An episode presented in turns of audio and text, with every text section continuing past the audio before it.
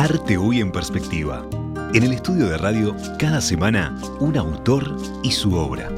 En los corredores, una muestra mutante de creadores consagrados y también emergentes. Arte Hoy en Perspectiva presenta Banco República para su tarjeta Brow Recompensa. Apoya Victoria Plaza Office Tower.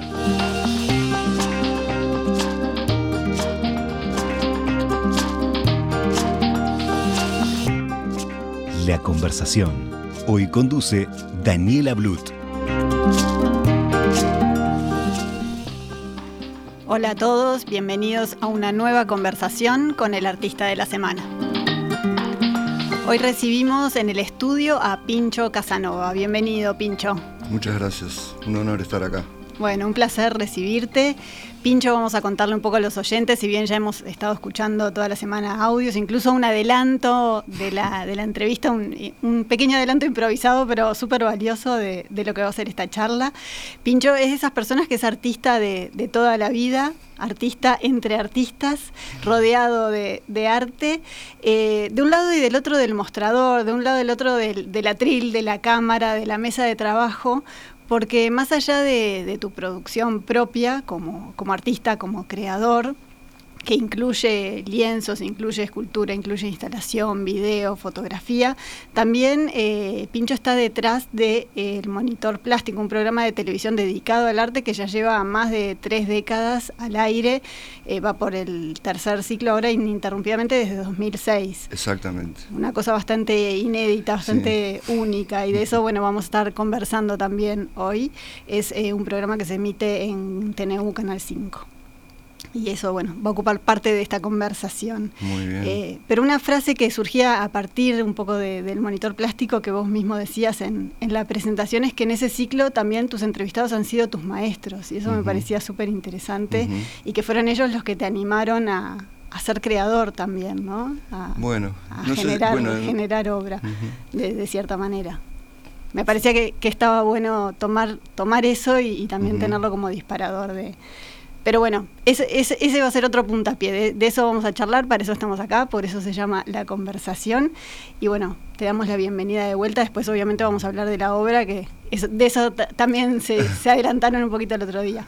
Pero capaz que empezar por, por intentar buscar una definición que no, no es fácil, porque como decíamos, sos artista, eso está clarísimo, pero, pero es difícil porque has hecho muchas cosas, ¿no? Eh, es difícil encontrar una, definición, capaz que no es necesario, pero, pero sos un poco fotógrafo, sos videasta, sos poeta, músico. Eh, no, no, no, no, no, no, quiero ofender ni a los poetas, ni a los músicos, ni siquiera a los artistas plásticos diciendo que yo soy uno de ellos, aunque algunos de ellos me consideran uno de ellos. Eso no quiere decir nada, en realidad es como uno se autopercibe o este, el tema del término artista e, es, un término bastante incómodo para mí siempre fue aunque en el, porque no hubo necesidad de separarlo ¿no? este, en, mi vida, en realidad, empecé a hacer fotografías como un oficio para vivir de algo, como que es necesario hacerlo, pero siempre tuve pasión por la literatura, el arte, este, la pintura, el grabado, el cine. Eh, creo que mi sueño primario era ser cineasta, y de algún modo lo fui. No al nivel de sacrificar mi propia vida por eso, ¿no? Pero incursionaste en el formato, hiciste... Claro, cuando empezó el video a, ser accesible, bueno, y además más que accesible, en realidad empezamos a trabajar en el video y en la fotografía y en el diapomontaje en los años 80 con el Centro de Medios Audiovisuales, que era un equipo de gente bastante grande, eh, en trabajo social, ¿no? Trabajo social y cultural, este, usando estos medios. Entonces, ahí aprendimos el oficio, aprendí el oficio de fotografía, de, video. Y este, pero mi sueño en aquel momento era hacer películas, hice un par nomás, aunque hice muchos cortos, ¿no? ¿Y tuviste una productora? Bueno, esa productora, en realidad después de SEMA, tuve varias productoras trabajando solo o con otras personas, fueron muchas. Ahora, hace muchos años ya, eh, con mi esposa Macarena Montañez tenemos una productora de contenidos culturales que se llama Pozo de Agua. Y ahí editamos libros, eh, generamos y producimos el monitor plástico y, este, y otras cosas así, como la Feria Cósmica, en participación con Tribu, que es un centro cultural que está ahí en Maldonado y Tristán Narvaja, en los últimos años, que es la Feria Cósmica, trayendo gente de afuera y se hace ahora en noviembre. O sea que la actividad se llama Hoy Pozo de Agua, la productora. Que nuclea un poco de todo tipo de productos. Que es un nombre de fantasía, ¿no? así, este, pero volviendo al tema del ser artista o no, creo que en el caso mío nunca me dije voy a ser artista nunca quise ser artista y este, en realidad nunca quise ser nada las definiciones y las este, pero sí en términos del arte y la comunicación. Creo que hoy venía pensando, caminando, decir, yo si hay algo que para definir creo que, es la comunicación, eh, lo que a mí me, genera y me lleva a hacer cosas. ¿no? la Con lo que más te identificás, lo que más te mueve. Sí, creo que todas mis cosas, si hay que meterlas en una bolsa, este, se llama comunicación. Hasta las cosas más locas, más delirantes, que solamente yo puedo entender o lo que sea, en los esfuerzos implica de última siempre una necesidad de comunicar algo, aunque yo no sepa qué es. Capaz que me lo tengo que comunicar a mí mismo, ¿no? Pero eh, para comunicarte cosas a vos mismo ¿no? tenés que estar en un ambiente de libertad absoluta. ¿no? Y la libertad absoluta, bueno, se logra con la reclusión absoluta, o si no, este, con el juego, ¿no? El juego es un ámbito de libertad bueno, el juego parece muy presente, ¿no? En todo tu recorrido. Sí, sí, lo reivindico así, en el tema de que el juego es lo que eh, es un poco el ámbito donde, donde se puede desarrollar ese pensamiento libre y, el, y por lo tanto las sorpresas que te da pensar, que en realidad es eso, ¿no? Pensar libremente este, y tener las manos ocupadas en algo. Siempre van a estar conectados, ¿no? La cabeza y las manos, pero cómo la cabeza puede interpretar lo que, lo que estás haciendo, ahí es donde decís hay un abismo, que es el donde hay que generar un sendero, un, trayecto. Después está, se, logra un objeto, se logra una idea, así más o menos toman forma las cosas van tomando forma. ¿Y entonces cómo nace el artista en ese, en ese recorrido? Y el artista nace porque este, siempre me empeciné en seguir haciendo esas cosas y los demás, este, por decirme algo, me dicen que soy artista, pero este, porque bueno, un artista, si querés, con espíritu universal, donde no tengo por qué, o sea, si fuera actor de teatro, que sería lo, para mí lo peor, o ser un actor de teatro, tener que repetir, repetir toda una obra durante varios años, por ejemplo. Un mismo parlamento. Claro, el mismo parlamento. Yo decía, qué increíble, ¿no? Bueno, yo eso no lo puedo hacer, porque ellos seguramente que le encuentran cada vez algo diferente, pero yo no puedo hacerlo o en el caso de ser este, un músico, que tener que ir y tocar determinadas cosas aprendidas como mecánicamente, sino que más bien entonces experimento en todos los ámbitos sin querer ser poeta o sin querer ser músico, sin querer ser plástico, sin, este, por eso dije que no quería ofender a, nadie de, de mis amigos, ¿no? Y con el monitor plástico en realidad es el mismo programa, pero vas variando porque vas siempre entrevistando a gente distinta, de corrientes distintas. Sí. Eh, Te permite eso, la variación, y a la vez generar como un, generar un archivo y generar eh, también como mostrar la evolución, el, cambio. Sí, exacto. Esos eh, se fueron, son cosas que uno va descubriendo después que con el tiempo, ¿no? Hay un valor que me parece que creo que nos salva y que me salvó también, en definitiva, es este, la constancia en algo. Entonces, este, como la gota de agua que orada la piedra, es un poco una, idea así. Este, los pequeños actos y los detalles dejan huella, ¿no? Siempre se dejan huella. Entonces está, esa es la idea de la comunicación y los, demás trabajos tienen que ver con el monitor porque me separo de, de, todos los artistas con los que me encuentro y veo la individualidad, la originalidad de cada uno, la expresión de cada uno Vemos que cualquier persona que haga una que tenga una forma de expresión, sea cual sea, va a ser única y eso lo va a individuar, eh, como las huellas de la, dactilares o la forma de la, de la cara, no sé. Entonces este, ahí se va acumulando una forma de relacionamiento este, que no es, o sea, hay gente que me ha dicho, ¿cómo puedes hacer una entrevista, un programa semanal durante tantos años? A mí me pasa lo mismo que con el teatro, ¿no? Es que hay gente que es imposible que pueda hacer un, no, una entrevista semanal, ¿no? Que pasa que vos también haces una entrevista semanal. Esta es una entrevista semanal. Entonces, pero siempre cada entrevista es nueva. Claro, siempre diferente. Exacto. Es única. Única, exacto. Y, bueno, eso y es así realmente sentís que, que que cada entrevistado fue en parte como un, maestro y que, te ayudó. No, ahí exageré, quise decir, capaz que decir que, todos de alguna manera siempre me enseñaron algo, ¿no? No todos los que te enseñan algo son maestros.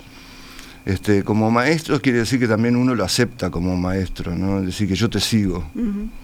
Y este, o que te marca un camino o te dice una cosa que es definitoria para que tomes una decisión. Y en ese caso yo diría que fue Jartan Sletemark un artista sueco maravilloso, este, ya fallecido, es en realidad noruego, pero de hecho sueco, que este, tuve el honor de conocer y el, placer y la alegría también de traerlo acá a, Montevideo. Y fuimos al Cabo Polonio, hicimos un festival en Cabo Polonio en el año 92, por ahí, 94 y este y Yartan este, me dijo una cosa una vez porque yo siempre andaba con las cámaras cargando las cámaras y este en un momento me dijo Pincho es un artista pero no se da cuenta por eso pongo en el, en el, en el texto que me pidieron acá, que dice que no se dio cuenta hasta en la década de los 90, que era artista, porque fue él el que me lo dijo. Aunque otra gente ya me decía. ¿Y ahí qué sentiste? ¿O, qué, qué No le di bola. Sí, yo estoy haciendo lo que estoy haciendo, no me vengas con, temas así, artista, que este es artista o no. Este, el tema del arte contemporáneo también es muy importante, ¿no? de lo que hemos aprendido, de que hay una, un volumen, un, este, un nivel de, de, producción y de generación de mensajes de la gente con la necesidad de expresar cosas que no se pueden expresar con las palabras, ni, ni, siquiera te puedes dar el tiempo de razonar para llegar a, un mensaje claro que querés decir, ¿no? O sea, interpretar la realidad, eh, filtrar tus propios prejuicios o preconceptos y después tratar de llegar a, un, a una definición es imposible. Entonces buscas otras formas, otros canales de expresión. Y, y en el arte lo que se dio llamar o lo que se dan llamar arte contemporáneo, que muchos denostan, ¿no? Este, porque está, entonces cualquiera es artista, ¿no? Ahí está una falsa dicotomía, ¿no? Hay una falsa oposición. bueno, sí, cualquiera puede ser artista, ¿por qué no? ¿Qué pasa? ¿Qué, ¿Cuál es el misterio de, de ser artista? Bueno, no, entonces la capacidad de expresar, aunque vos no sepas dibujar, pero si querés dibujar, dibujás, ¿no? Aunque no sepas hacer un pie, por ejemplo, este, yo, eh, Durero creo que no le salían bien los pies, por ejemplo. Y bueno, pero era un gran artista, ¿no? Un gran grabador, un maestro alucinante. Y, este, y, ahora eh, el arte contemporáneo como concepto acepta y recoge y acoge eh, esa, expresión que no es del, concepto de arte que nosotros mamamos o derivamos, que es saber hacer las cosas y expresarlas bien, ¿no? Ese coso que dice ahí son chapas que se oxidaron, que con bolitas, es, un, una, un, producto de todo un proceso. y ahora se está mostrando así.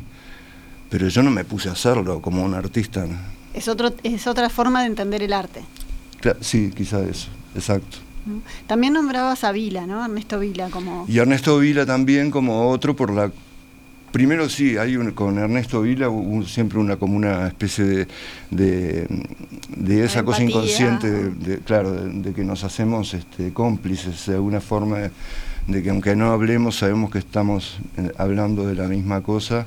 Y después la vida nos juntó y eso justamente no es casualidad, pues te pasa eso con la, con la gente que, te, que, ves. ¿Y fue a este partir de una entrevista en el monitor? O, hemos hecho varias. En en el año antes? mucho antes fui a hacerle una entrevista al taller de la calle Grito de Gloria, donde después nosotros vivimos en la casa de, Olimpia Torres y de, Yepes, de Eduardo Yepes, ¿no? que alquilamos ahí porque Ernesto nos llevó ahí, eh, Regina, que es la dueña ahora, la nieta de, Olimpia y de Yepes este, nos, alquiló y estuvimos seis años viviendo ahí con el, compartiendo el fondo, el donde tiene el taller, él. Entonces ahí es, la relación se hizo, por eso hicimos esta producción también que Hicieron una, exposición y después ahora me mostrabas un, libro. Este librito es el producto de la exposición esa de que Vila hizo más de mil fotos en el patio de atrás de la casa, no de ahí del taller, durante la pandemia.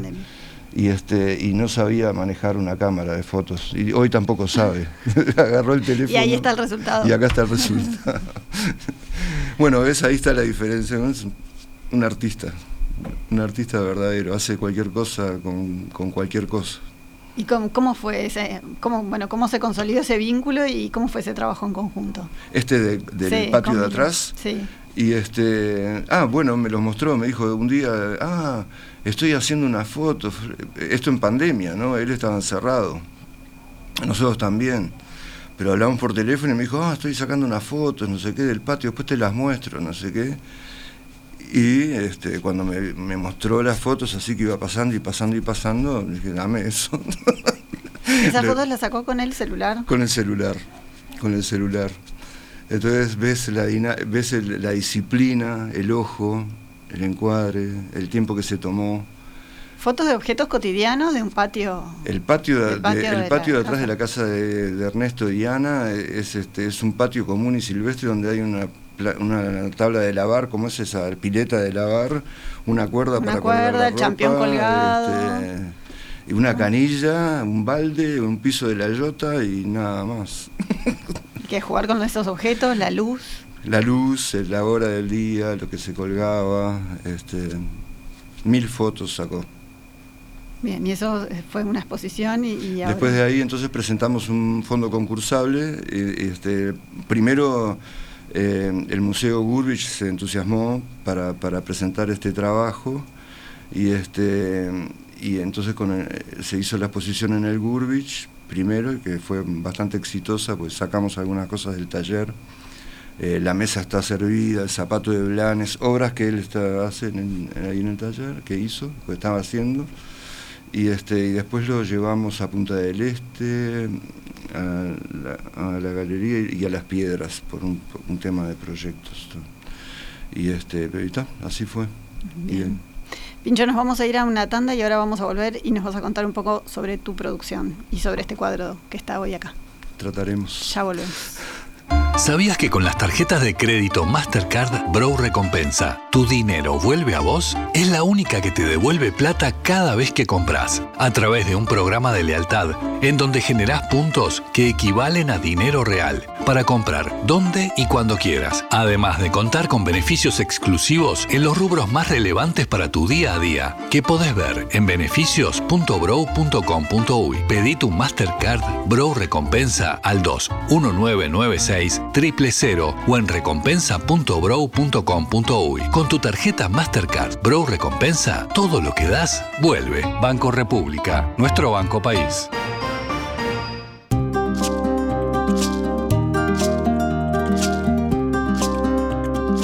Todas las conversaciones quedan disponibles en nuestra web radiomundo.uy. Seguimos en la conversación. Hoy estamos en el estudio con Pincho Casanova, artista todoterreno, por decirlo de alguna manera, fotógrafo, videasta, eh, alma mater del monitor plástico, del que estuvimos hablando bastante en el primer bloque. Ahora quería preguntarte un poco más por esa faceta de, creador, que me cuentes un poco la historia de este cuadro que está en el estudio, se llama Juego de Niños. Si lo mirás de cerca, este, capaz que los que nos siguen en la edición de video ya lo vieron, bueno, tiene bolitas, tiene eh, balas, este, ¿no? Tiene... Balas no, tiene los eh, casquetes. Eh, casquetes, casquillos. Y, bueno, distintos tipos de, de pintura. Bueno, esto es... De alquitrán.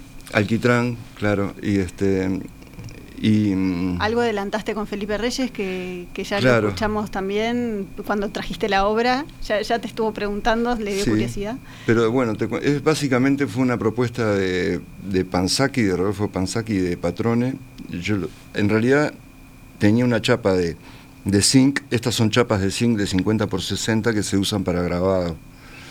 Es el metal que se, que se hace este, grabar ¿no? por el ácido y toda la técnica. Tenía esas chapas y, resultó que un día estaba mirando un documental de una agencia ANIA, se llama, ahora ya no, la puedes encontrar en internet, no sé por qué. Es de un, no sé si de Uzbekistán o de Turkmenistán, no sé. Era la guerra de la, guerra de Siria y estaba Alepo Em, estaba justo, estaban tomando la ciudad de Alepo y el, periodista, el, el, cameraman en realidad, termina el informe enfocando una esquina, en una esquina como una especie de campito de bolitas de niños. Y él se acerca, se acerca y, aparecen eh, los casquillos de bala y los este, y bolitas. y unas semanas antes, como un mes antes, ponerle muy pocos un amigo del taller justamente me, regaló una bolsita con casquillos vacíos y, este, me dice, toma vos que haces cosas. Capaz que te sirven para algo. Y sí, capaz que te sirven para algo, pero yo igual lo único que hice fue como yo juego con bolitas, porque tengo bolitas, en realidad andan siempre bollando en el taller, me gusta, la esfera perfecta, no sé, siempre juego con eso. Este, puse automáticamente arriba de un casquillo parado una bolita y vi que era un, sol, un hombrecito, una, figura humana, ¿no? Este, y como es eh, un casquillo de bala, un soldadito, lo dejé ahí. Entonces al mismo tiempo veo eso en, internet y veo que tengo lo que él está mostrando en la cámara en, Alepo, yo lo tengo ahí arriba del escritorio y, eso me hizo como una especie de chispa emocional, este, terrible porque tengo que decir de que soy otro desde que nació mi nieto, eh, Nilo. ¿no? Eh, eso me cambió absolutamente la forma de percibir las cosas, en realidad. Y sobre todo el tema de la niñez y de los niños como concepto universal. Eh, de la infancia, del tema de la infancia. ¿Cuándo fue eso? ¿Cuándo, nació tu nieto? Y mi nieto nació en el 2011, en el 2017 y yo ese, ese juego lo, desde 2014 en la guerra de Siria, de Alepo, la batalla de Alepo creo que fue por ahí, 2014. Entonces, eh, los puse, las bolitas, empecé a ver eso y em, empecé a poner bolitas en los casquillos y a, sostenerlos en una superficie, como que la tenía a mano, era, era esas chapas de zinc, y después em, este, necesitaba adherirlas con algo, y como también tengo alquitrán, que juego con alquitrán, las adherí con alquitrán. Y el alquitrán también es lo que separa el metal este, del ácido cuando haces el proceso de grabado, entonces después le eché ácido, entonces graba, y es un desastre, como es la guerra, como es, como es la ciudad arrasada, como es... Este, y, ta, y quedó ahí años hasta que, hasta que pasó, bueno, de que nació Nilo y todo el tema de la infancia y la guerra, y llegó Panzaki y Patrone que me invitaron a exponer en la Domus por cuatro días y ahí este, dije, bueno, este es el momento, una instalación, le puse. y, este, y la instalación era poner esas chapas, repetir el proceso de años atrás en cuatro días. Entonces puse a chorrear este, alquitrán sobre las bolitas y eso fue empezando a dibujar como ríos. Y después que se secaba el alquitrán lo rociaba con ácido. ¿no? Eh, entonces después me di cuenta que en realidad tiene todo mucho que ver, eh, el petróleo es, el producto, también es, es, este, produce guerras. Sí, sí, es el que mueve también las dinámicas.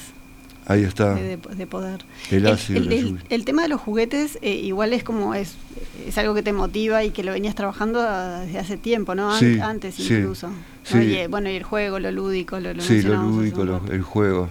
Es, eh, ahí hay una cosa muy, muy personal, muy íntima, ¿no? ¿Qué, es lo, lo, que me llama la atención o lo que me da curiosidad?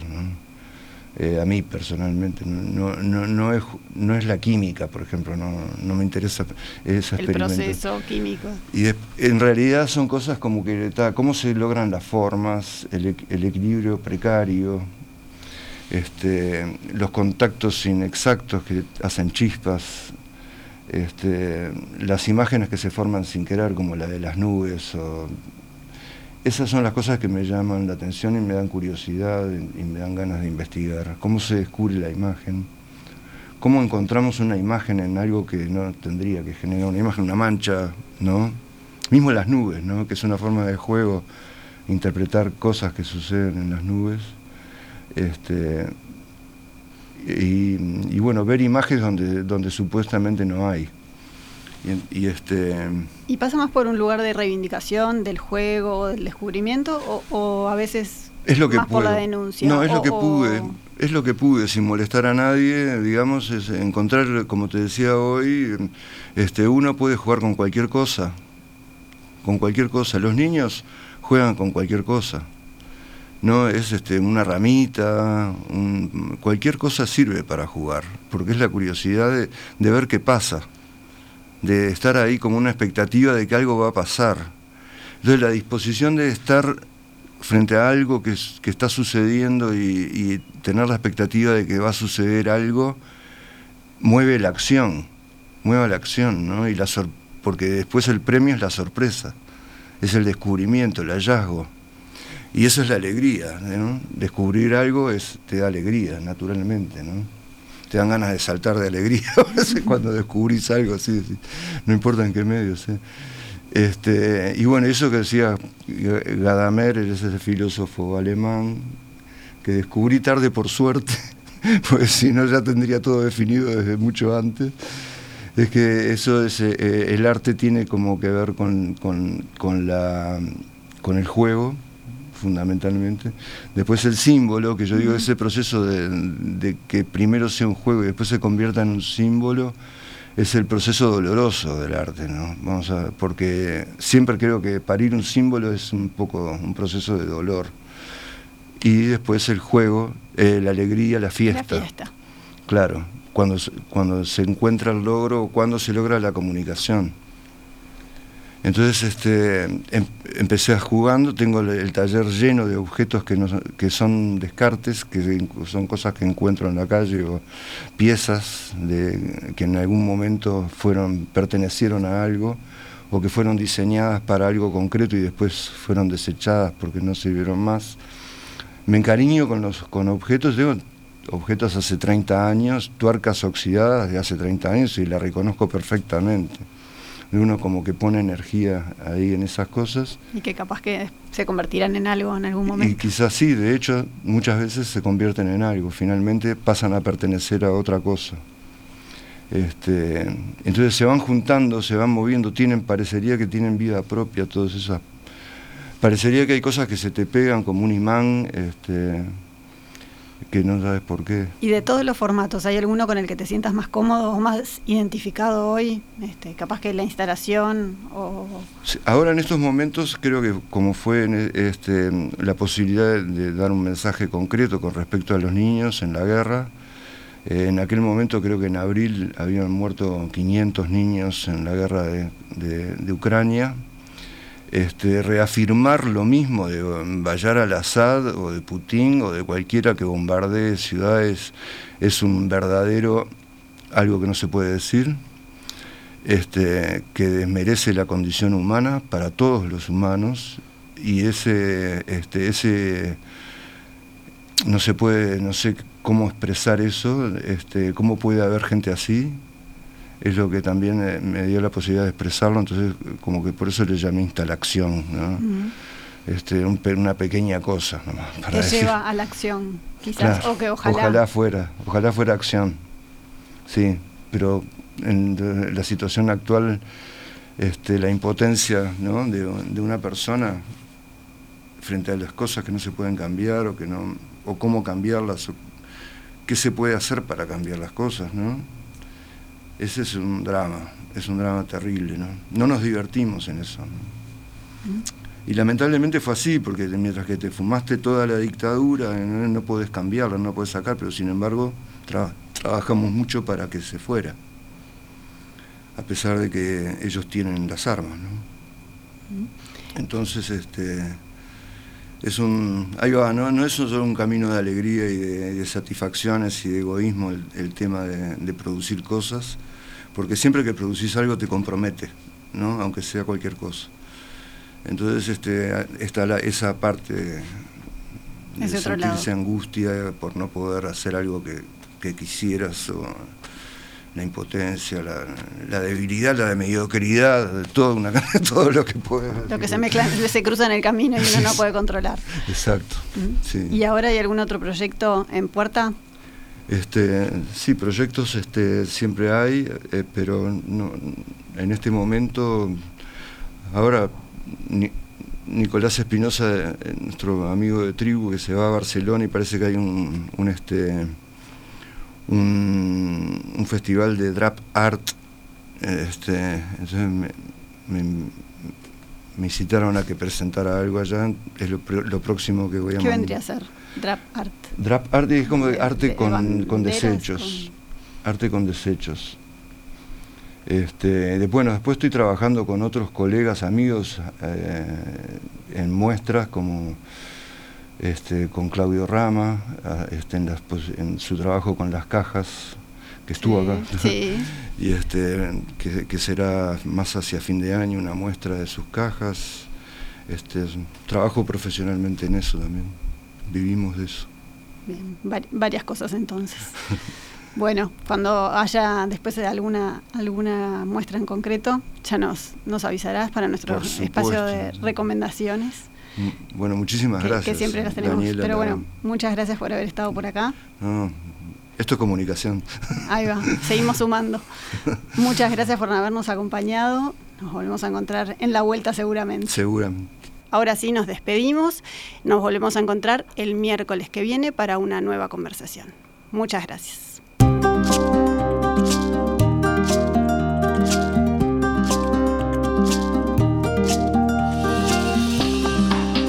Para comunicarse con la conversación, recibimos vía WhatsApp 091 525252.